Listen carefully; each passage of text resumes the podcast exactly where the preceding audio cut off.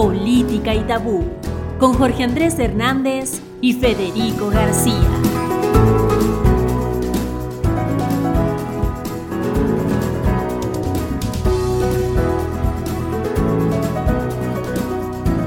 Un saludo a los oyentes de Política y Tabú. Jorge Andrés Hernández y Federico García les damos la bienvenida a este nuestro episodio número 12.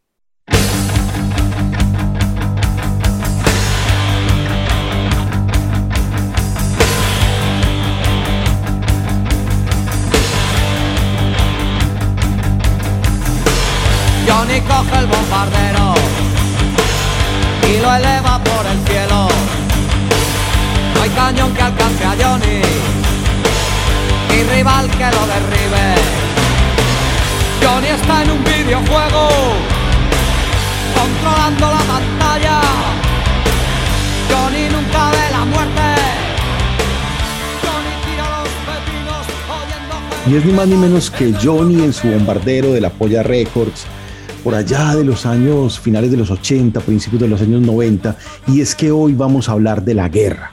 Vamos a hablar de la guerra y por eso abrimos con esta mítica banda de punk español, eh, Vascos para más señas. Jorge Andrés, un saludo muy especial, ¿cómo estás? Fede, ¿qué tal, hombre? ¿Cómo vamos, pues?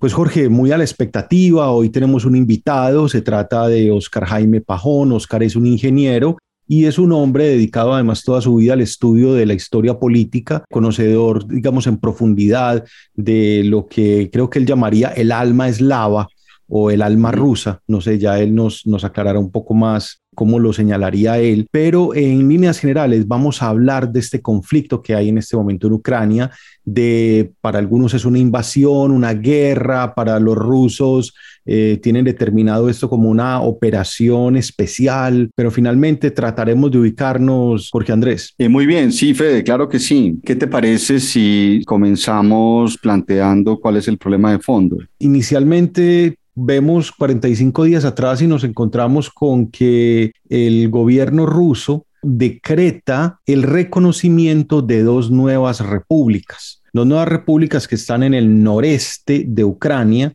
y que ello implicará entonces el desmembramiento de Ucrania. Oscar, ¿esto es una invasión? ¿Esto es una guerra? Desde tu perspectiva, ¿esto qué es? Por supuesto, es una invasión. Es una invasión de los Estados Unidos hacia Rusia, utilizando como medio a Ucrania y como herramienta concreta a la OTAN. Por lo tanto, sí, yo diría que es una invasión.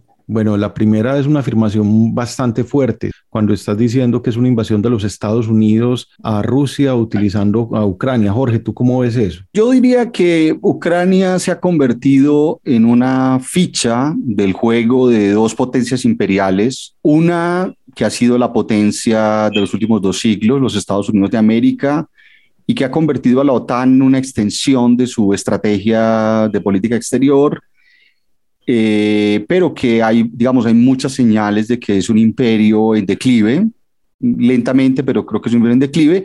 Rusia, heredera de la Unión Soviética, que fue un gran imperio también, un país inmensísimo, que creo que también se resiste a abandonar su rol de gran potencia imperial. Ahora, luego podemos ir a los detalles. Yo, pues yo sí considero que Mm, Ucrania se ha convertido en una especie de ficha de juego de estas dos grandes potencias, pero pues para mí el hecho, digamos, o, sea, el primer factum que existe es que hoy eh, hay un ejército ruso que está en muchos lugares de Ucrania, ha arrasado y ha destruido ciudades, etcétera, etcétera. Entonces, pues lo primero es que hay una agresión imperial clarísima de Rusia sobre Ucrania desde mi punto de vista, eh, lo cual no niega que, por supuesto, claro, hay otra, otro juego imperial de los Estados Unidos con la TAN, eh, digamos, desde otra perspectiva mucho más sutil.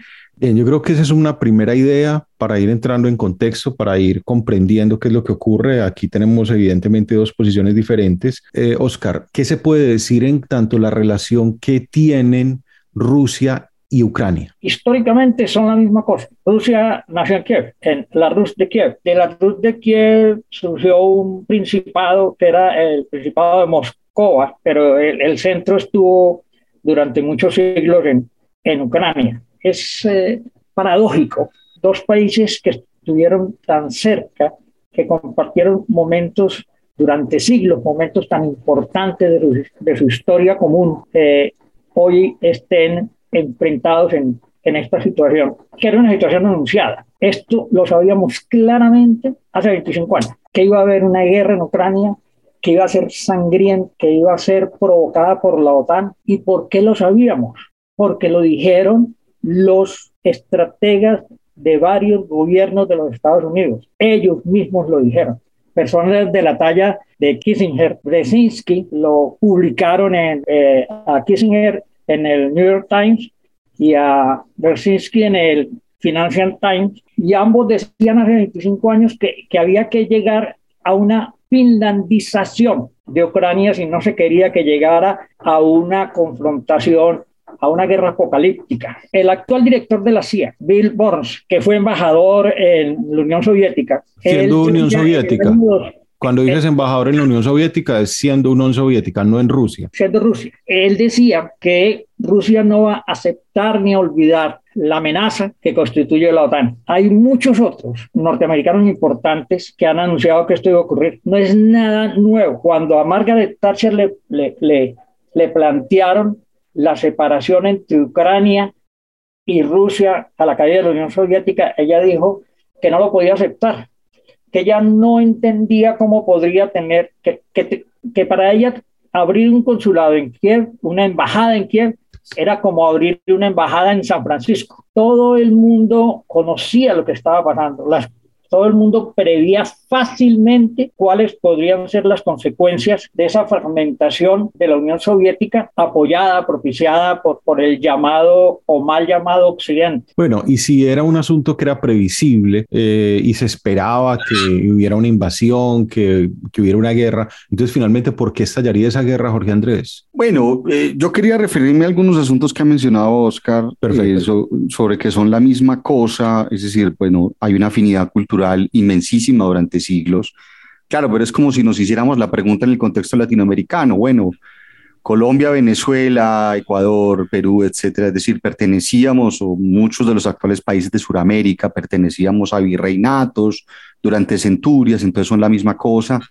Pero realmente yo creo que, digamos, hay unas construcciones nacionales, eh, eran naciones distintas eh, que integraban eh, pues la Unión Soviética, etcétera, claro, eh, Ucrania pues es un país muy, muy, lo han llamado un país bicéfalo porque hay una parte occidental eh, más antirrusa, digamos, eh, y hay una parte oriental que tiene muchísima influencia, hay muchos descendientes de Rusia, etcétera, bueno, en fin. Entonces eso por un lado. Ahora, no, yo creo que Oscar tiene razón en, en un punto y es que eh, parte importante de los acuerdos de la, digamos, del colapso de la Unión Soviética, de la Carta de París de 1990, en la cual Gorbachev, cuando firma con los líderes occidentales, se plantea que pues, vamos a construir una, un espacio de defensa y de seguridad concertado. Fíjate lo que significa para el mundo occidental la desaparición de la Unión Soviética, eh, que además no les costó un tiro, no costó violencia, etcétera, eh, que tiene que ver también pues por causas internas propias de la Unión Soviética, aunque pues por supuesto el mundo occidental siempre había apostado a, algo así. Ahora, eh, yo creo, yo, a, mí, a mí me ha parecido que una metáfora importante para entender el inicio de esta guerra, fíjate que un conflicto de esta naturaleza, en el cual podrían estar involucradas potencias nucleares entre sí, no lo veíamos quizás desde el año 62, la crisis de los misiles, y, me interesa porque me, parece que plantea metáforas muy similares. Es decir, Cuba había sido, eh, había habido un intento de invasión en los inicios del gobierno de John F. Kennedy eh, de mercenarios cubanos apoyados por el ejército de los Estados Unidos, pues por el Estado, digamos, los Estados Unidos, y eso fue un fracaso total y pues producto de eso, eh, digamos, eh, la revolución cubana no ve otro camino que pedirle a la Unión Soviética, digamos, aliarse aún más fuertemente con la Unión Soviética y decir, bueno, eh, vamos a colocar, vamos a defendernos, ¿cierto?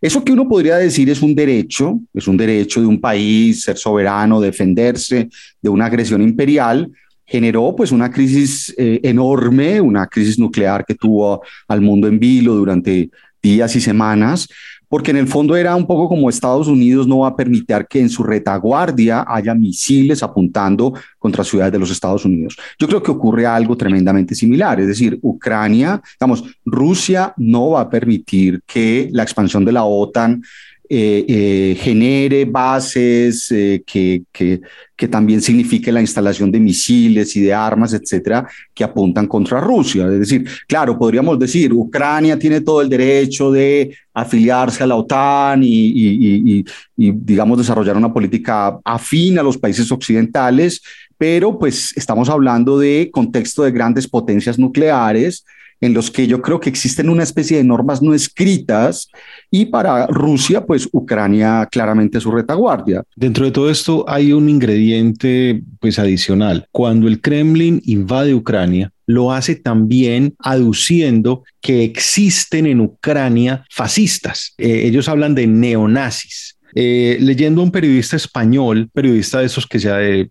conoce como periodista independiente, a Jairo Vargas, quien estuvo en Ucrania, él, decía que Azov, que es el batallón al parecer vinculado a ese fascismo o a ese neonazismo, no es tan ultranacionalista como sí lo es neonazi y que tuvo un papel fundamental además en la, la liberación de Mariupol en el, en el 2014. Y de alguna manera, por ese papel que juega el Azov en el 2014, termina el mismo pueblo ucraniano casi que entregándole una, una serie de, de carta de, deseos, ¿sí? en tanto que sean ellos quienes los defiendan ahora de los rusos. Una afirmación de esa índole y pensando en si hay o no hay neonazis, Oscar Jaime, ¿es viable o no? No, es que no hay neonazis. No hay en Ucrania neonazis. No hay neonazis. No, hay nazis de una forma así, directa, clara, concreta, rotunda, categórica. ¿Y por qué dices que hay nazis? Porque tienen una inspiración política nazi, como la de los nacionalsocialistas alemanes del partido de Hitler. Están inspirados en Mein Kampf, tienen toda la liturgia de los nazis, tienen lugares de peregrinación, casi que templos, donde, donde se rinde culto a líderes nazis de la Segunda Guerra Mundial, líderes nazis ucranianos como eh, eh, Stefan Bandera. ¿sí? Y hay esculturas, y hay cuadros, y hay pancartas en las manifestaciones.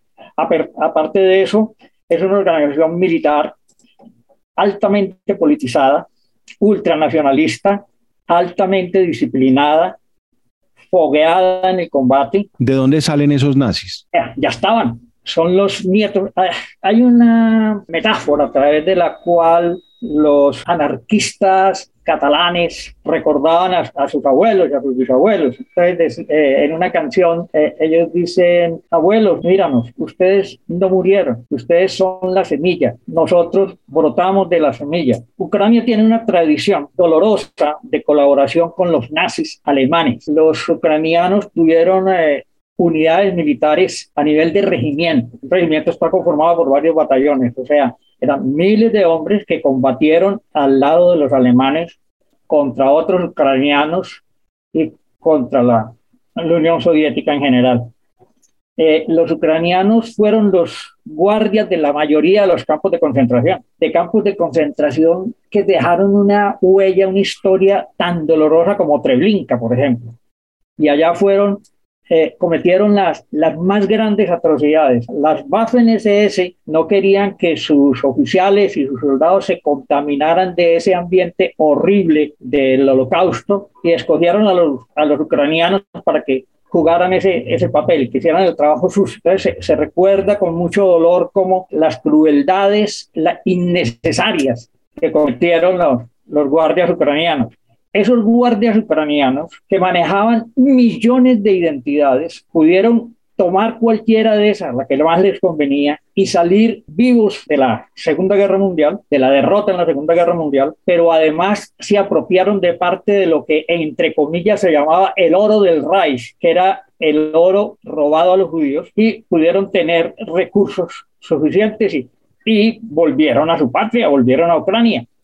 Entonces estamos diciendo que los nazis en Ucrania llevan 70 años, 75 años. Claro, de generación en generación y con las mismas tradiciones, con los mismos recuerdos, con la misma, con la misma inspiración.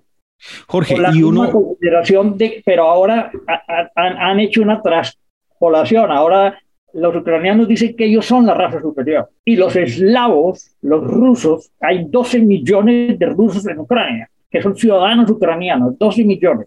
Y estos nazis dicen que son tan, tan retrasados que ni siquiera han aprendido a hablar ucraniano. Claro. Entonces hubo un canje de prisioneros, se planteó el canje de prisioneros. Eran 240 prisioneros ucranianos por 240 prisioneros rusos. Cuando llegó el momento del intercambio y se movilizaron a los prisioneros en, buses a, un sitio determinado, eh, los eh, ucranianos dijeron, no, no podemos devolver 240 prisioneros, solamente 40. Entonces hicieron el canje 40-40. Hay videos de los soldados ucranianos bajándose de los buses sonrientes de que iban a regresar y a dejar su condición de prisioneros, conversando entre ellos desprevenidamente y cuando bajan a los soldados de la Federación Rusa, los bajan en camillas o los tienen que bajar cargados porque están vueltos pedazos, han sido torturados, despedazados y muchos de ellos castrados. El que me diga que eso es neonazi es porque le quiere dar un maquillaje a algo que es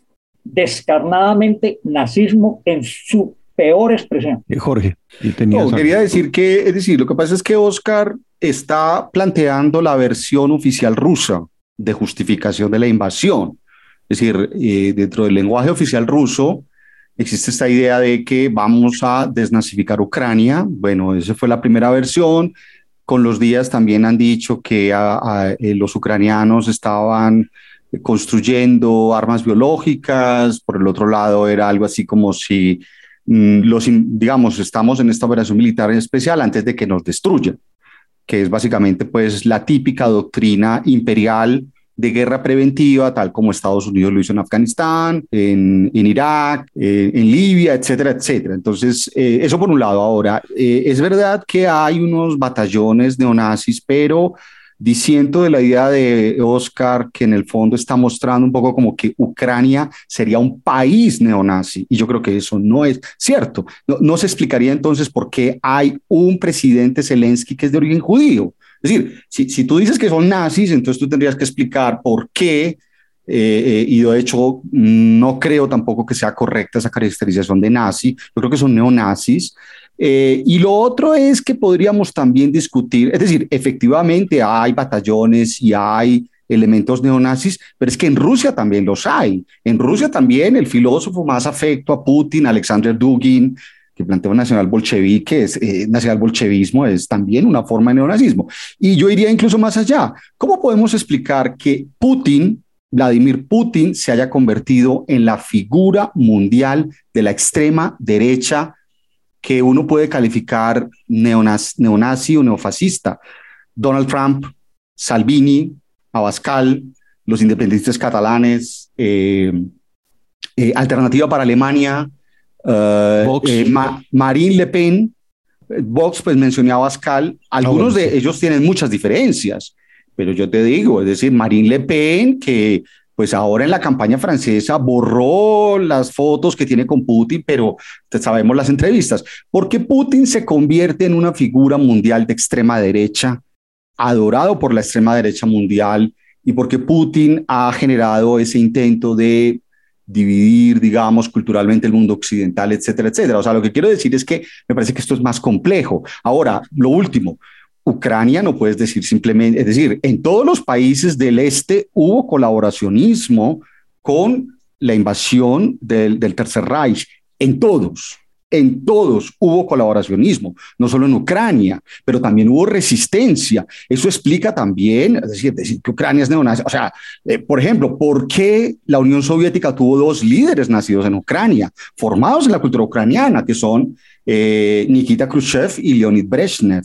O sea, eh, es decir, eso es más complejo que eso, me parece. Sí, Oscar. También diría que Gorbachev tenía una esposa ucraniana y una mamá ucraniana. Yo quisiera irme por allá, mucho más arriba, mirar, mirar el panorama desde mucha mayor altura. Quisiera pensar que el enemigo para los Estados Unidos es Rusia. La Federación Rusa es apenas un paso, desmembrar, debilitar como lo han dicho específicamente, el propósito de esta guerra es destruir la economía rusa. Hay 7.000 sanciones. Yo tenía anotado por aquí en un papel para la reunión la cifra de 3.500 y ayer me puse a revisar y ya vamos en 7.000 sanciones. Entonces, con esas sanciones económicas y con el, una guerra que están orientando hacia un largo periodo de desgaste, lo que están es eliminando a la retaguardia china, porque China es el verdadero objetivo. China es la primera economía del mundo, ya lo superó. Los Estados Unidos necesitan resolver la situación de su dominio imperial destruyendo a China y la primera jugada es el eliminar su retaguardia, que es la Federación Rusa. Los Estados Unidos tienen 2.77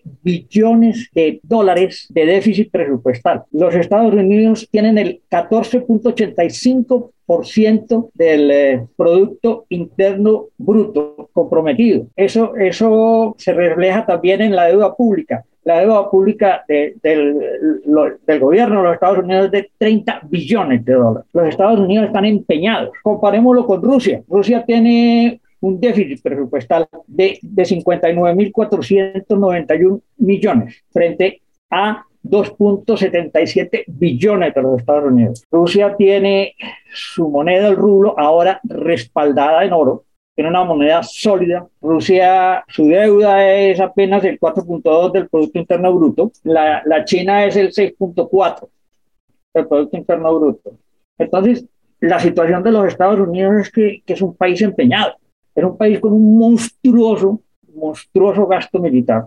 Oscar, y uno no puede decir que si bien los Estados Unidos están empeñados, endeudados, etcétera, etcétera, los rusos igualmente son un imperio en decadencia. Es decir, ¿no será que aquí lo que tenemos son dos imperios que están extinguiéndose? Creo que Jorge por ahí tenía una tesis similar. Las cifras, las cifras muestran otra cosa, Federico. Es decir, cuando yo comparo el endeudamiento de los Estados Unidos con la situación económica de, de la Federación Rusa, la Federación Rusa no tiene endeudamiento, la Federación Rusa tiene sólidas reservas en oro. La Federación Rusa tiene sólidas reservas en, divisas. No la afectó que le, que, le, que le confiscaran el dinero que tenía en bancos norteamericanos y, y, y en la Reserva Federal de los Estados Unidos en divisas. Las divisas se las confiscaron. Son algo así como 600 mil millones de, dólares. una cifra gigantesca y no, los afecta. No creo que vayan a quebrar la economía rusa, porque Rusia eh, para mí no está en decadencia, para mí está en consolidación y en proyección hacia el futuro. Y cada vez se ve más una transformación de la sociedad rusa hacia un modelo del siglo XXI. La historia de Rusia es muy distinta de la de los Estados Unidos. Eh, eh, los Estados Unidos, si los vamos a comparar, tienen hacia atrás toda una un, larguísimo periodo de construcción. Ese, ese larguísimo periodo de construcción de su economía se consolidó en 1945. ¿Qué pasa en 1945? En el 44, en Bretton Woods, eh, los Estados Unidos crean un orden económico mundial, ellos, a su medida, a su estilo. No les importan los socios, los británicos. Los Estados Unidos proponen, imponen un Fondo Monetario Internacional a su estilo y a su beneficio y un Banco Mundial. Los Estados Unidos pueden poner esas condiciones porque ellos no dieron nada a los otros países durante la guerra. Ellos vendieron arrendaron armamentos, préstamo y arriendo. Todos los países estaban destruidos, estaban arruinados económicamente. ¿Qué quedaba después de la guerra de la Unión Soviética? 28 millones de muertos. Toda la zona europea de la Unión Soviética destruida, las, todas sistemáticamente destruidas las aldeas, las ciudades, los ferrocarriles, los puentes, toda la infraestructura. Los Estados Unidos acaban la guerra, perdieron como 400 mil personas. La Unión Soviética, 28 millones y de ahí arranca la Unión Soviética. La arranca la Unión Soviética con la, con la inspiración de construir una nueva sociedad, de construir un hombre nuevo, que le ha costado desde 1917. Le costó una guerra civil, le costó las consecuencias de la, de la Primera Guerra Mundial que fueron desastrosas para los rusos. Le costó la guerra civil, en la que, entre otras cosas, participaron los norteamericanos apoyando el ejército blanco, con tropas norteamericanas en territorio de la Unión Soviética. Muy bien, vamos a poner una cortinita para, para dejar descansar un segundo a los oyentes y continuamos entonces.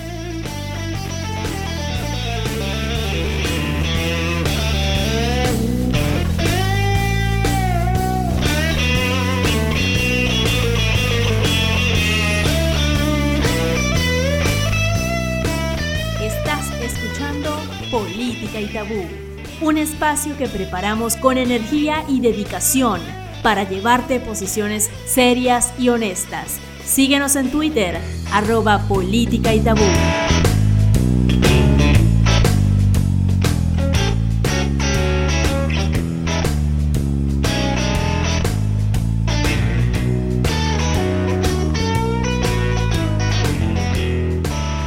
Entonces veníamos haciendo un recuento por parte de Oscar Jaime de todo lo que había significado la construcción de Rusia para desembocar en lo que tenemos hoy, una federación rusa, después de una guerra civil en el 17, de, eh, digamos, de la deposición del poder zarista, de una guerra mundial que dejó devastada a la Unión Soviética cuando existía y de la caída, del final además de esa, de esa Unión Soviética. Pero en ese momento, Jorge, tú tenías algo que, agregar. Sí, sí, o sea, lo que pasa es que eh, es una historia muy compleja porque es verdad, Oscar eh, alude a la intervención de los Estados Unidos en la, en la guerra civil, en la guerra civil del 17, que es verdad, y luego pues en la guerra mundial son aliados, pero hacia el final de la guerra pues ya básicamente se configura un una división y pues comienza lo que es la Guerra Fría, ¿cierto? Ahora, hay una cosa muy interesante porque quisiera que nos fuéramos acercando un poco más, quizás para entender eh, lo que ha ocurrido ahora con Putin y por qué Putin decide invadir, etcétera, etcétera. Hay dos asuntos importantes. Por un lado es que cuando desaparece la Unión Soviética y esto se convierte en una piñata, antiguos miembros de la nomenclatura básicamente se embolsan la riqueza de ese país, porque eso es lo que ocurre en, los gobiernos de Yeltsin. Es decir, estamos hablando de toda la creación de una capa de oligarcas. Que además fue una borrachera eterna. Sí, hay, alguna gente que habla de ocho nueve oligarcas, eh, hay gente que habla de fortunas de 20 mil millones de dólares, una cosa absolutamente absurda. Eh, cuando el pueblo ruso, mucha gente no tenía ni qué comer. Eh, la anécdota es que no hubo hambruna porque la gente tenía sus huertitos y cultivaba patata, pues papa. Y con eso, pues por lo menos no hubo la gran hambruna, pero digamos que entonces, hay una creación de la oligarquía, pero hay un dato muy interesante. Estados Unidos intervi Estados Unidos, o sea, recuerda que Yeltsin fue un presidente pro-occidental, eh, dejó de hacer negocios allá, hizo negocios para los suyos. Esta gente de la antigua nomenclatura soviética, un grupito muy pequeño, se enriquecen de una manera absolutamente descomunal y extravagante. Y eh, los Estados Unidos invierten millones de dólares para que Yeltsin pueda triunfar eh, en, su, en, su, presidencia. También recuerden que Putin al inicio, o sea, cuando Yeltsin nombra sucesor a Putin, Putin al inicio fue también un presidente pro-occidental. De hecho, hay eh, pruebas de que, por ejemplo, Putin ayudó eh, eh, a, la, invasión de los Estados Unidos a Afganistán, etc. Lo interesante es lo que ocurre luego, es decir, por qué hay luego un divorcio, digamos, entre, entre Putin y Putin de alguna manera mm, se plantea ya dirigir ese Estado y dice, bueno, nos han ninguneado, nos han humillado, eh, habla con los oligarcas, sobre eso pues hay, hay libros escritos de cómo Putin se reúne con los, oligarcas rusos y les dice, bueno, miren, yo no, yo voy a permitir que ustedes sigan enriqueciéndose, pero la única condición que les pido es que ustedes no se meten en asuntos de Estado. Eso me lo dejan a mí, ¿cierto? Lo interesante es el, luego todo el proceso posterior de cómo Putin se convierte, digamos, intenta revivir el, antiguo imperio ruso, digámoslo así, pero alejado completamente de todo el internacionalismo proletario, de toda la doctrina socialista. La, constitución de Putin menciona a Dios, eh, Putin, los discursos son de reivindicación del cristianismo ortodoxo, de la tercera Roma, de, luchar contra el occidente apóstata, pagano, pecador, que favorece la homosexualidad y el aborto y el feminismo. Entonces, hay, hay, hay todo un cambio de orientación y este nuevo imperio se basa ya en una idea ultranacionalista, y esto me parece muy importante porque Oscar mencionó el, nacional, el ultranacionalismo ucraniano, pero es que eh, es decir, yo creo que precisamente uno de los, una parte central del lío de fondo es que es un nacionalismo similar es un nacionalismo similar. Ahora, lo que pasa es que la gran diferencia es que Rusia es una potencia nuclear. Ucrania renunció a sus armas nucleares. Ucrania era la tercera potencia nuclear del planeta. No tenía el control de sus armas nucleares, pero digamos, producto de todos esos pactos de los noventas, hay un memorándum de Bucarest en el cual eh, Ucrania renuncia a las armas nucleares a cambio de respeto a la, integridad territorial, eh, a cambio de respeto a la soberanía, etcétera. Entonces, claro, también esto es una cosa muy importante de esta guerra y es que Rusia interviene en Ucrania porque sabe que Ucrania no tiene cómo responder militarmente al mismo nivel, pero lo otro también es que Rusia sabe que como es potencia nuclear, ninguna potencia extranjera va a intervenir de un modo directo. Lo que vamos a ver es lo que estamos viendo, sanciones, envían armamento, pero todavía es algo muy, ¿qué te digo? Muy incipiente, envían armamento y armas pues al ejército ucraniano, etcétera, etcétera, pero eh, está claro que, ninguna potencia occidental va a intervenir directamente, no va a haber envío de tropas ni nada por el estilo. Y creo que por eso Putin lo hizo también, ¿no? Sí, de acuerdo. De todas maneras hay que tener en cuenta eh, otras motivaciones porque sí me parece interesante la postura que, ambos están teniendo, pero se nos olvida también Europa. Es que Europa está en toda la mitad. Hay una afirmación por ahí que hacía Juan Carlos Monedero diciendo, pobre Europa tan lejos de Dios, pero tan cerca de los Estados Unidos. Y uno podría leer que están endosándose a los Estados Unidos en lo más grave, que son las materias primas. Recuerden que Alemania necesita el 40% de, perdón, que el, que el 40% del, del, gas que importa viene desde Rusia, que los Estados Unidos vetan la construcción del Nord Stream 2, que finalmente se logra terminar este enorme gasoducto para reemplazar o reforzar, no sé, el gasoducto que atraviesa por, por Ucrania y que en cualquier forma también está de por medio el asunto aquel de si dejar de lado o continuar con la energía nuclear, que es una discusión que se viene dando, por ejemplo, en Alemania desde los años 80 y que viene en, en, en una desescalada la producción de esas centrales nucleares alemanas. Entonces, yo, yo quisiera que viráramos un poco y miráramos también esto que está ocurriendo con las sanciones y con esas materias primas rusas y también ucranianas, porque además no solamente se trata de, de los commodities como el petróleo, como el gas, como el carbón, etcétera, estamos hablando también de trigo, de cebada, estamos hablando de productos que pueden generar una hambruna mundial por cuenta de las mismas sanciones. No sé, Oscar, qué posición pueda tener al respecto de lo, de, lo que estamos mencionando. Sí, eh, Federico Guillermo. Mira, hablemos del gas. El gas es una fuente, un recurso energético no renovable que sirve para encender las estufas en los hogares, para calentar el agua, para la calefacción en el invierno. Y esa es la visión que tenemos del gas. Pero resulta que una parte muy importante del consumo del gas para la industria. Entonces, el gas de la Federación Rusa es un gas barato, es un proveedor estable, es un proveedor que siempre ha cumplido sus contratos, aún en esta situación de guerra.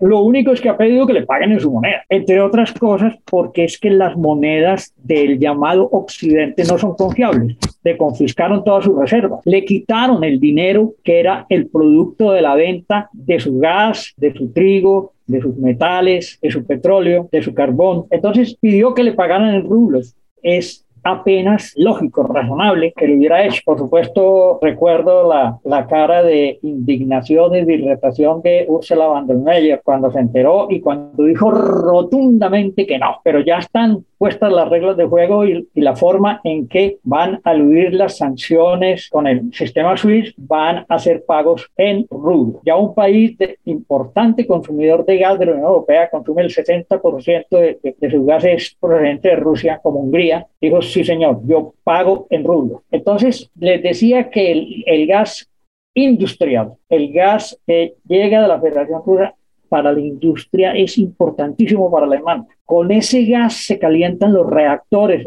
en la, inmensa, gigantesca industria química de Alemania. Con ese gas se calientan las torres de destilación. Con ese gas se calientan las refinerías. Con ese gas se producen procesos reacción catalítica para obtener polímeros, para obtener polietileno, por ejemplo. Europa tiene, y especialmente Alemania, una gigantesca producción de polietileno van a poder competir con la oferta china y la oferta norteamericana de polietileno si están pagando el gas licuado un 40% más caro? ¿Va a poder competir la industria alemana? Pues no. Entonces los alemanes dijeron, no señor, no vamos a cortar el, la recepción de carbón. Pusieron una tarifa anual de reducción, pero no van a, cortar los suministros de carbón, ni de gas, ni de petróleo, porque es que el petróleo no es solamente, como en el caso del gas, que no es solamente para la, estufa, para la cocina, la petroquímica. Eh, entonces, pues no, Alemania ya se desmarcó del lineamiento de la Unión Europea. Unión Europea que realmente ha sido uno de los grandes perdedores.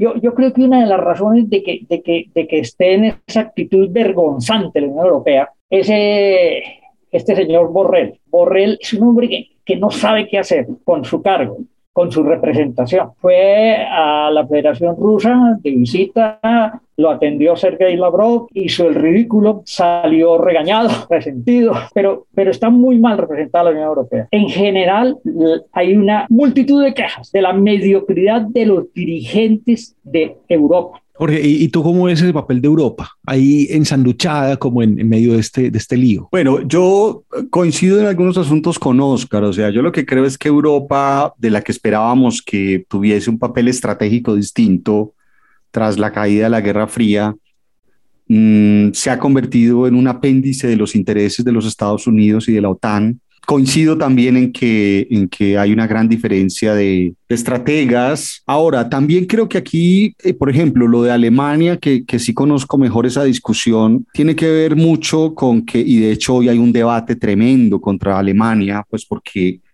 eh, mm, Alemania no se ha sumado, depende muchísimo del gas ruso, pero hay otra gente que también especula con algo que, que creo que también tiene que ver con la dirigencia occidental tras la caída de la Guerra Fría y es, eh, fíjate que, por ejemplo, la gran ficha de, de, Putin, el gran amigo y socio de negocios en, en, el mundo europeo, es el ex canciller alemán Gerhard Schröder.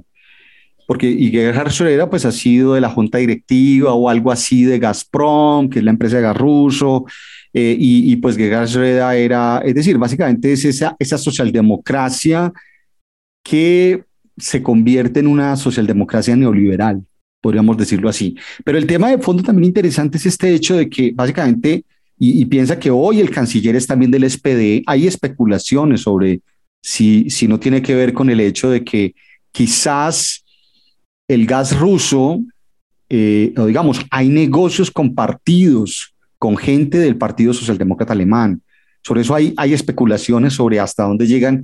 Clarísimo en el caso de Schröder, que había sido el último canciller socialdemócrata, y luego vino el largo periodo de gobierno de Angela Merkel, y ahora tenemos un nuevo canciller socialdemócrata eh, que tiene una posición muy blanda, muy tibia, etcétera. Entonces, bueno, en el fondo también puede ser aquí que estamos ante, ante ante gente que está haciendo básicamente negocios, gente que está haciendo negocios.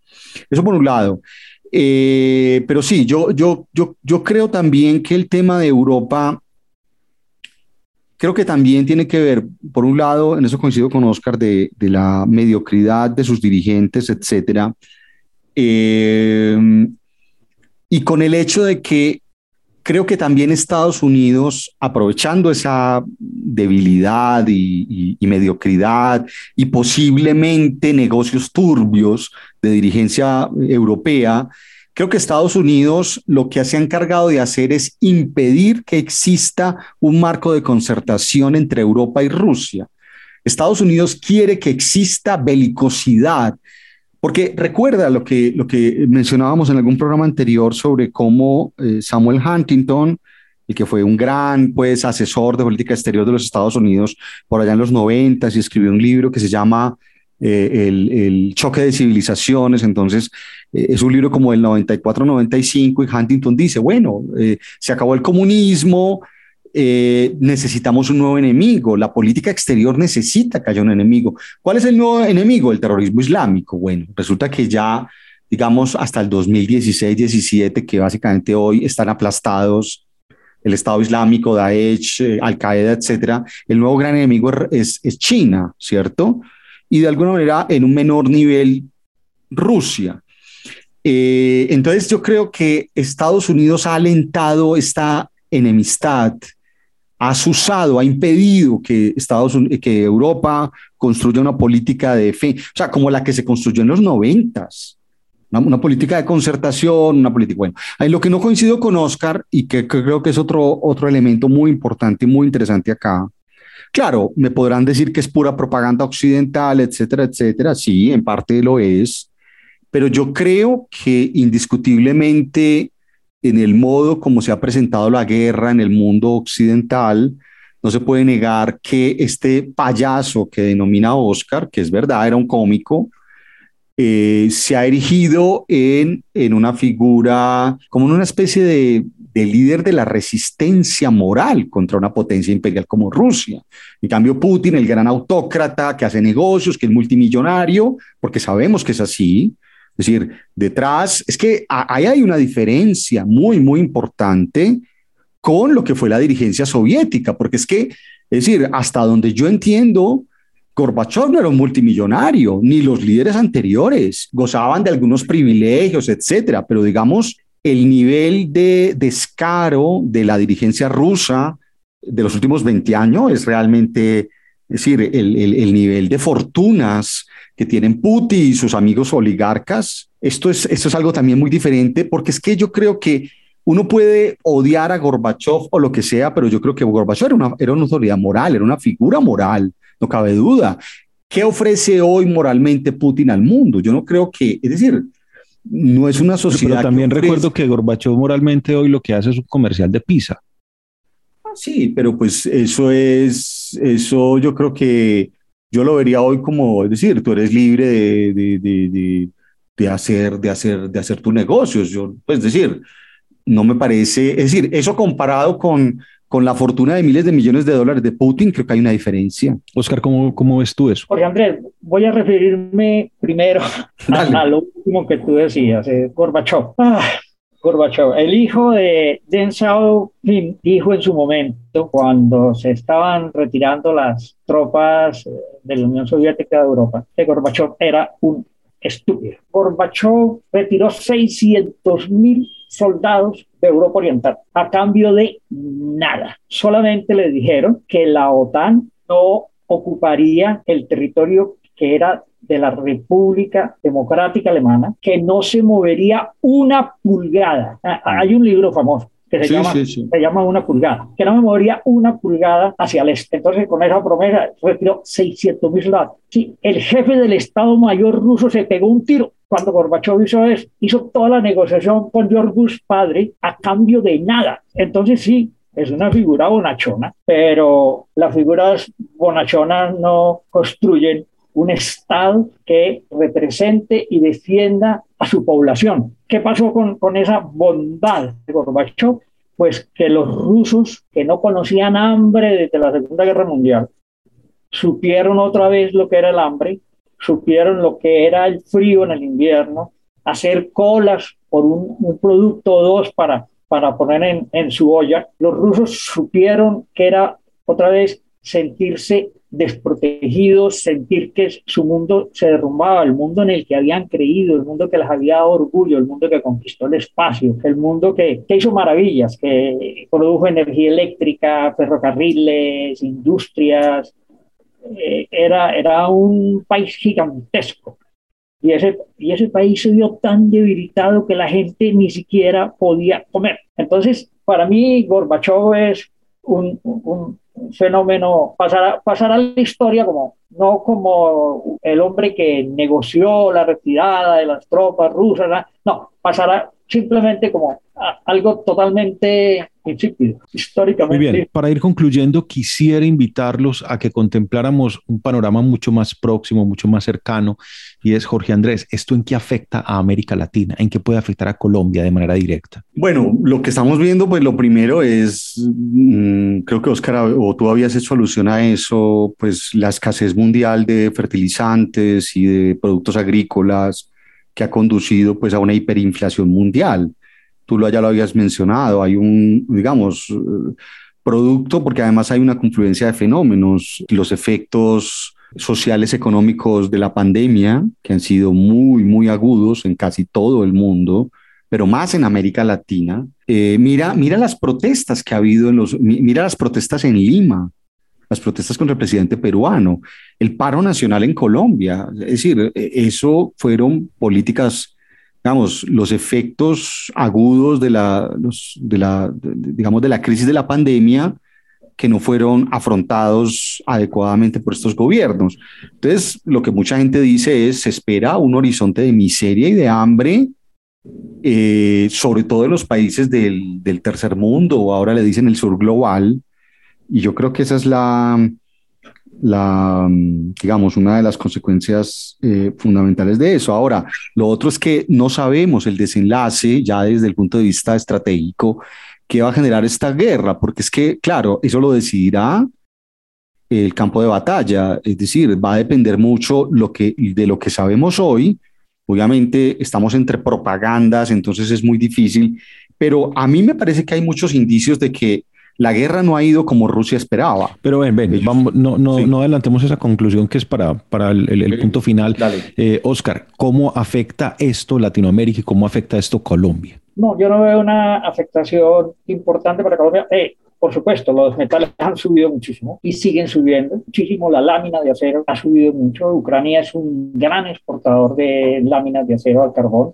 Eh, la Federación Rusa es gran exportador también de láminas de acero al carbón, eh, pero muchos otros metales. Entonces, en general, los metales han subido mucho. Hay una gran incertidumbre de papa, en de arroz, los algodoneros o los fertilizantes, eh, la urea, el cloruro de potasio. Hay alguna producción local con la planta de fertilizantes que Colombia le expropió a Venezuela, es monómeros colombo-venezolanos, pero hay incertidumbre con los fertilizantes.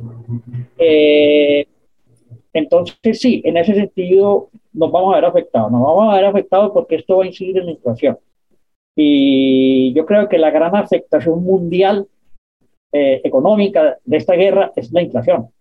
La inflación que está desbordada en Europa, está desbordada en los Estados Unidos, Tú y yo hemos estado en Estados Unidos, hemos recorrido juntos Manhattan, hemos visto muchas de las cosas buenas que ha construido el pueblo norteamericano. Yo tengo una gran admiración, tengo respeto por el pueblo norteamericano. No estoy de acuerdo con muchos de los dirigentes norteamericanos y con el papel imperial que ha jugado los Estados Unidos, pero el pueblo como pueblo, yo me paseo por los Estados Unidos y me siento un privilegiado de que me abran la puerta de su país y me dejen ver la belleza me, dejen ver la, la, importancia de todo lo que han construido. Pero en este caso de lo que estamos debatiendo, ustedes me han visto definitivamente sesgado.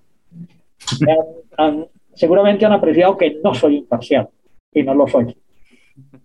Yo definitivamente no. Yo, yo, veo, yo veo con respeto a muchos académicos importantes, es diplomáticos, personas muy bien formadas que hablan sobre el tema de Rusia y Ucrania lo primero que hacen es, con una pose académica de mucha responsabilidad, decir que pretenden ser imparciales, que hay unas razones históricas importantes que han desencadenado esta guerra, pero que es una barbaridad lo que Putin ha hecho.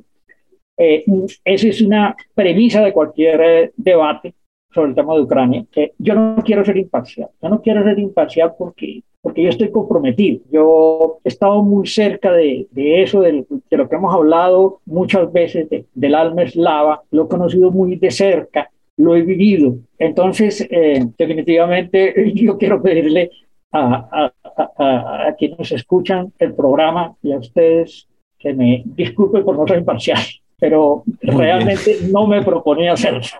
Perfecto, no, de todas maneras, creo que nuestra eh, nuestra audiencia es bastante diversa eh, en cuanto a los rangos de edad, géneros, en fin.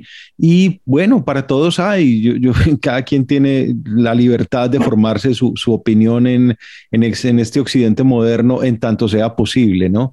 Jorge Andrés, concluyamos entonces, ¿esta guerra en, en dónde termina? Yo, yo quería referirme inicialmente a lo que planteaba Oscar, porque yo creo que aquí sigue siendo un aspecto fundamental pese a todo el declive del imperio de los Estados Unidos, hay una cosa que es real.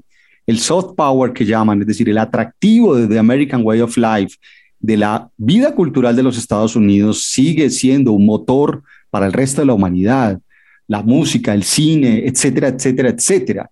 Y creo que ni Rusia ni China aún ofrecen eso. Eso está claro. Es decir, dos regímenes autócratas que censuran redes sociales, que censuran Internet, donde hay o sea, hoy no es posible ver una televisión opositora en Moscú, no es posible ver una televisión opositora en Pekín. Eh, entonces eso me parece fundamental. Ahora, pero tampoco es mm, posible, pero tampoco es posible ver Rusia Today aquí en Montreal. Sí, claro. Lo que pasa es que, es decir, yo no, no defiendo eso, no, no me gusta ese tipo de censura, pero, pero sí entiendo que en un momento de guerra, porque es que era un momento de guerra, es decir, durante años Russia Today se ha visto en todo el mundo. De hecho, en América Latina tiene muchísima eh, afluencia. Y yo creo, pese a que alguien pueda decir es que la pluralidad del mundo occidental es una farsa, no, no creo. No creo que sea una farsa. Es decir, realmente existe una pluralidad que es inexistente en el mundo chino y en el mundo ruso. Ahora, sin duda, pues por lo que yo entiendo, el mundo ruso no es tan autócrata como lo fue durante los tiempos de la Unión Soviética. Hay algunos espacios. Ahora, claro, podrás decirme, en Colombia asesina a la oposición. Bueno, claro, es que para mí Colombia no es un, un ejemplo de país democrático pleno, pero yo creo que uno puede hacer oposición en Alemania o en los Estados Unidos, etcétera. En Rusia el precio es el envenenamiento. Eso le ocurre a muchos opositores. Ahora, bueno, pero finalmente eso es la guerra. No, yo la verdad no sé qué pueda pasar. Por lo visto, la guerra no va como Rusia quería. Mm, existe mucha especulación. Ahí es muy difícil uno saber cuál era el propósito inicial de Putin, pero digamos esto de retirarse de Kiev, eh, irse ya hacia el, hacia el norte, oriente, etcétera, parece indicar que, bueno, han cambiado de objetivos y estrategias. Hay gente que dice que quieren de aquí al 9 de mayo, pues que es la celebración del gran día de la victoria contra, contra el Tercer Reich, pues el día de la capitulación alemana. Pero no, yo, yo la verdad pues sí creo que ahí no me atrevo, pero yo sí creo que tendremos un mundo diferente desde el punto de vista estratégico. ¿Cómo se cierra esta guerra? ¿Para dónde va? Eh, empiezo por hablar un poco de la OTAN. La OTAN eh, se crea, si no estoy mal, en 1949. Se crea la OTAN para confrontar a la Unión Soviética, su propósito específico y concreto. Entonces, la, OTAN eh, está compuesta por una serie de países que han participado en la Segunda Guerra Mundial, pero la OTAN realmente no conoce, los países de la OTAN, los que han creado la OTAN, no, no saben lo que es la, la, capacidad del soldado ruso y, y, la organización de su ejército y los medios logísticos, etc. Entonces van a la cárcel los dirigentes de la OTAN, van a, dos cárceles y liberan a dos grandes, brillantes oficiales de la Wehrmacht que han estado en el frente oriental. Von Masten, que comanda el grupo de ejército sur, que estuvo en, en Ucrania, que estuvo en Crimea, que fue hasta Bakú, que estuvo en Rumania, que Von Masten. Entonces, le dicen a von Masten en la cárcel, ¿usted quiere trabajar con la OTAN? ¿Cuánto gana usted como general de la Wehrmacht? Le vamos a pagar cuatro veces más y usted va a mantener su cargo, su grado, su mando y va a trabajar para la OTAN. Pero además fueron a una finca muy bonita en Baviera, donde el mariscal Guderian, el genio de la guerra con tanques, que combatía, el, que comandaba el grupo de, de ejército centro,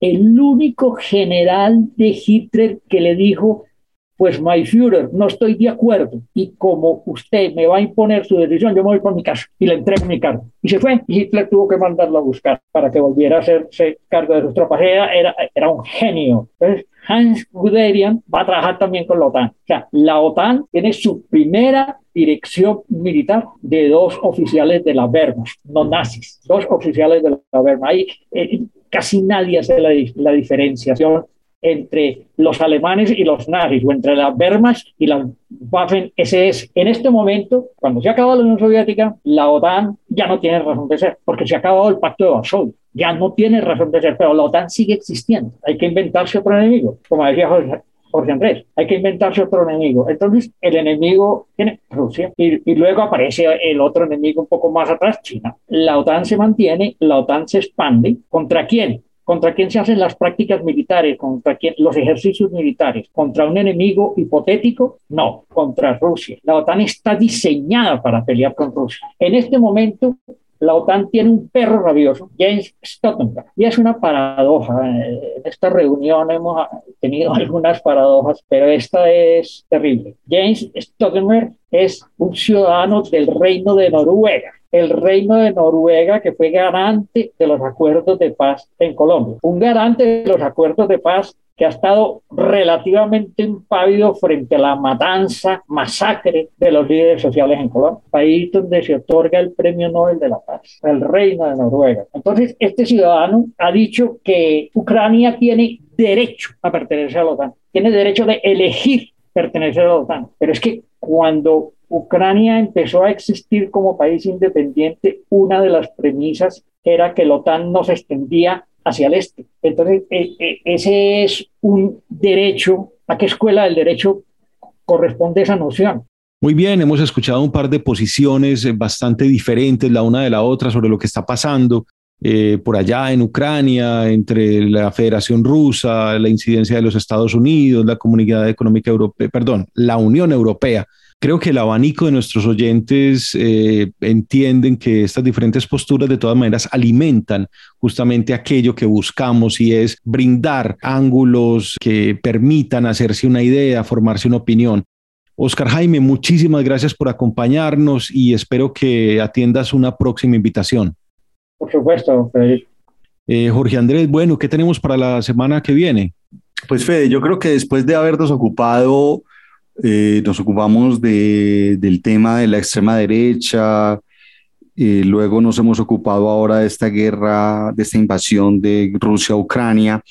Creo que es momento de volver a Colombia, o sea, tenemos unas campañas, estamos ya a mm, casi un mes y medio de la primera vuelta presidencial y creo que hay muchos temas de los que podemos hablar eh, sobre, sobre, estas, sobre estas campañas electorales a la presidencia. Perfecto. Bueno, muchísimas gracias entonces a nuestros oyentes que nos acompañaron en este capítulo, que por demás es extenso, pero el tema además lo amerita. Muchas gracias pues a nuestro invitado, Jorge, muchas felicidades para esta semana y nos escuchamos de nuevo en el próximo episodio. Un abrazo, Fede, hasta luego. Hasta luego para nuestros oyentes, hasta luego, Jorge.